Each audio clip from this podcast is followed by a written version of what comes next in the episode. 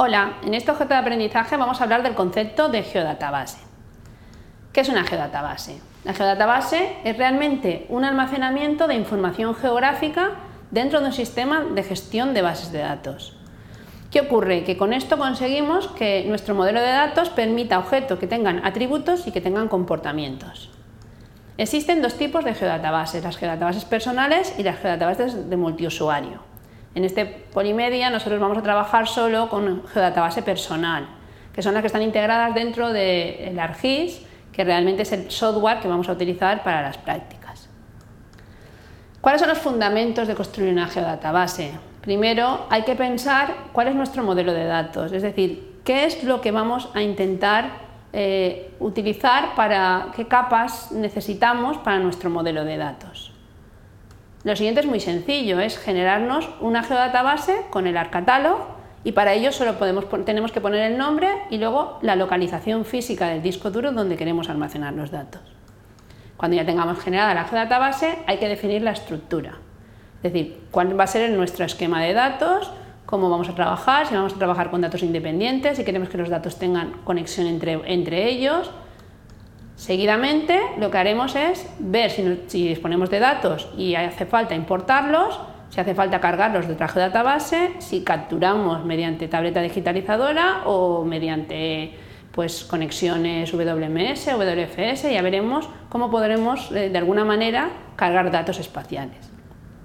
Por lo último, cuando tengamos claro que hay que construir una geodatabase, también tenemos que pensar si van a haber reglas de topología o no van a haber reglas de topología. Las reglas de topología necesitan que se encuentren todos los, datos en un mismo dataset, si no, no se pueden realizar reglas de topología. Por, lo tanto, tendremos que tener todas esas cosas claras antes de construir una geodatabase. Vamos a empezar. ¿Cómo generaríamos una nueva geodatabase?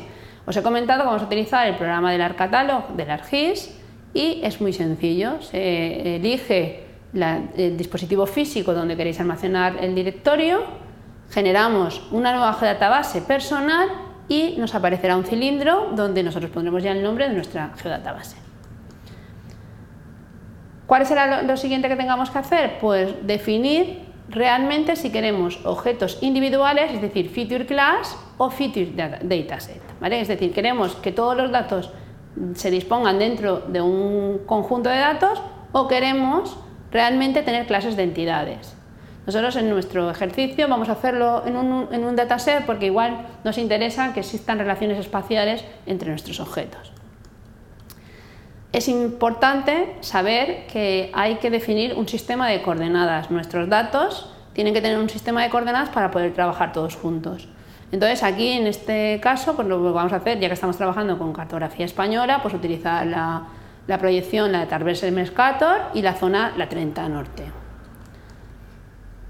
¿Qué es importante también? Especificar la precisión de los datos. La precisión de los datos viene del límite de percepción visual, que es 0,2 milímetros por el denominador de la escala, y nosotros vamos a trabajar con unos datos de escala 1,500. Luego si hacemos la multiplicación nos daría que la precisión sería del decímetro, pero ESRI siempre aconseja que sea un 10% menos, entonces vamos a poner una precisión del centímetro. ¿Qué nos faltaría hacer? Pues a partir de ahora tendremos que buscar si necesitamos, si tenemos formatos shape, si tenemos formatos cobertura, si tenemos otra geodatabase con feature class, si tenemos tablas de info, si tenemos tablas de access o de, base, de cualquier base de datos y importarlas. Daros cuenta que tenemos importación simple, importación múltiple de capas y importación de tablas. Pero también podríamos tener todos nuestros datos en una geodatabase y querer importar el fichero XML. El fichero XML es el fichero de exportación de los sistemas de información geográfica. Entonces podríamos utilizar un modelo de datos ya de una geodatabase y importárnoslo a nuestra nueva geodatabase. Vamos a realizar un ejercicio.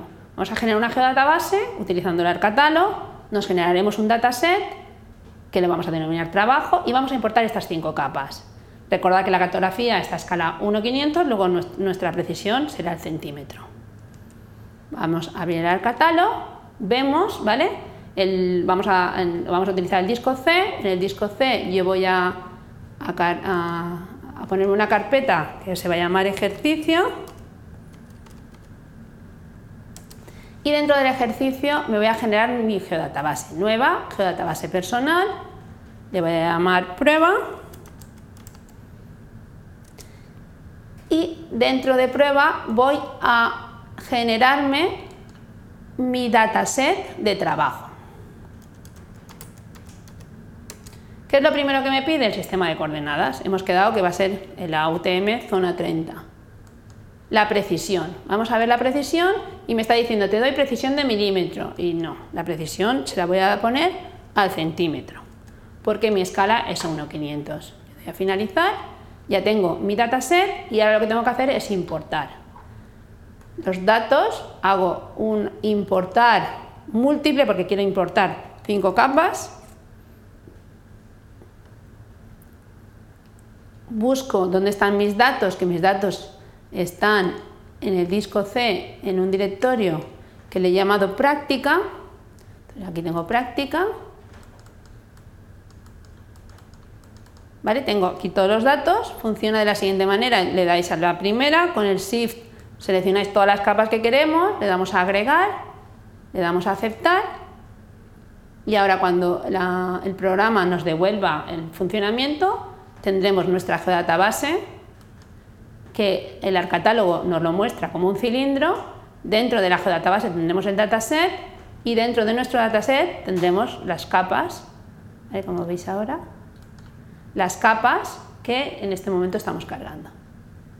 Vamos a ver si nos devuelve el control. Ahora veréis que el arcatálogo dice clase de entidad de geodatabase, es decir, que sí que ha hecho la operación, nos devuelve las cinco capas y en este momento tendríamos nuestra geodatabase.